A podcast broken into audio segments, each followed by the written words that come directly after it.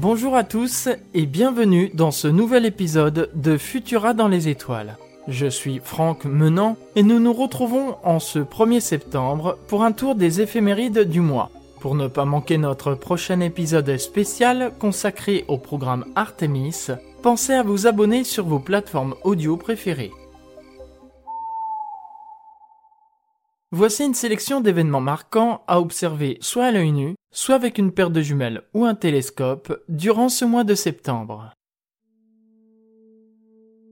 Et nous débutons par le jeudi 8 septembre. Les jours raccourcissent, la nuit tombe de plus en plus vite. C'est donc à partir de 22 heures que vous trouverez au-dessus de l'horizon sud-est une grosse lune gibbeuse. Observez à sa droite, légèrement plus haut, vous trouverez un point brillant. Et si vous observez bien, ne serait-ce qu'avec une paire de jumelles ou un télescope, vous trouverez autour de ce point brillant des boursouflures. Il s'agit d'anneaux, les anneaux de la planète Saturne.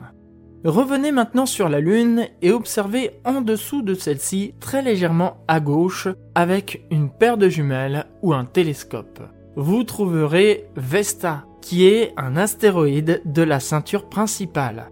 Il fut le quatrième astéroïde découvert le 28 mars 1807 et porte le nom de la déesse Vesta. Pour observer Saturne, vos yeux suffisent, mais vous pouvez aussi vous équiper d'une paire de jumelles ou d'un télescope. En revanche, pour Vesta, il vous faudra une paire de jumelles ou, si vous avez un télescope, cela sera encore mieux.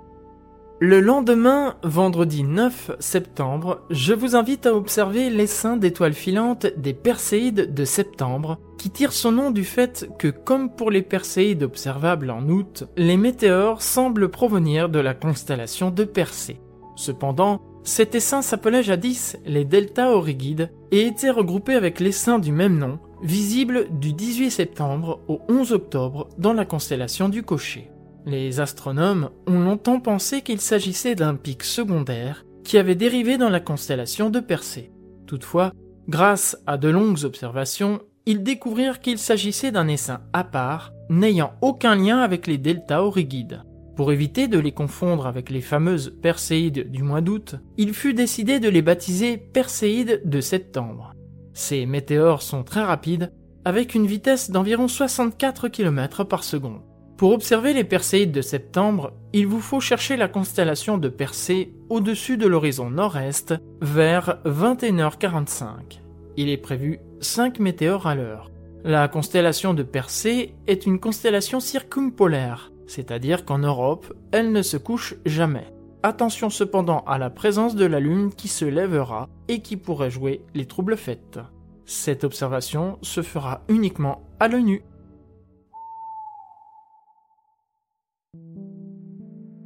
Le dimanche 11 septembre, au lendemain de la pleine lune, vers 22h, vous trouverez une grosse lune au-dessus de l'horizon est. À sa droite, un peu plus haut, un point très brillant. Il s'agit de la planète Jupiter, la plus grosse planète du système solaire. Pour cette observation, vous pouvez observer soit la nu, soit avec une paire de jumelles ou un télescope.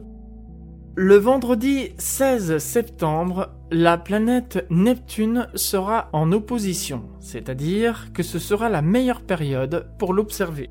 Elle sera visible au-dessus de l'horizon sud-est à partir de 21h45.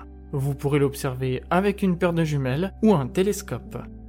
Le lendemain, samedi 17 septembre, en pleine journée du patrimoine, c'est cette fois-ci le matin que je vous invite à observer. Vers 6 heures, au-dessus de l'horizon sud, très haut sur l'horizon, vous trouverez la Lune. En dessous de celle-ci, vous trouverez un point rouge brillant. Il s'agit de la planète Mars, connue justement de par sa couleur rouge. Vous pourrez faire cette observation à l'œil nu avec une paire de jumelles ou un télescope. Le vendredi 23 septembre à 3h03 sera pour l'hémisphère nord le début de l'automne. La durée du jour et celle de la nuit seront exactement les mêmes dans l'hémisphère nord comme dans l'hémisphère sud. Ensuite, pour l'hémisphère nord, la durée du jour diminuera et la durée de la nuit augmentera. Pour l'hémisphère sud, c'est le début du printemps et le phénomène sera inversé. La durée du jour augmentera et la durée de la nuit diminuera. Le dimanche 25 septembre, regardez au-dessus de l'horizon est vers 7h30. Dans les lueurs du jour naissant, vous verrez un point très brillant. Il s'agit de la brillante planète Vénus. Et si vous observez à sa gauche, légèrement plus haut, vous trouverez un très très très fin croissant lunaire puisque nous sommes à quelques heures de la nouvelle lune. Les deux astres seront bas sur l'horizon, c'est pourquoi il vous faudra un site bien dégagé pour cette observation.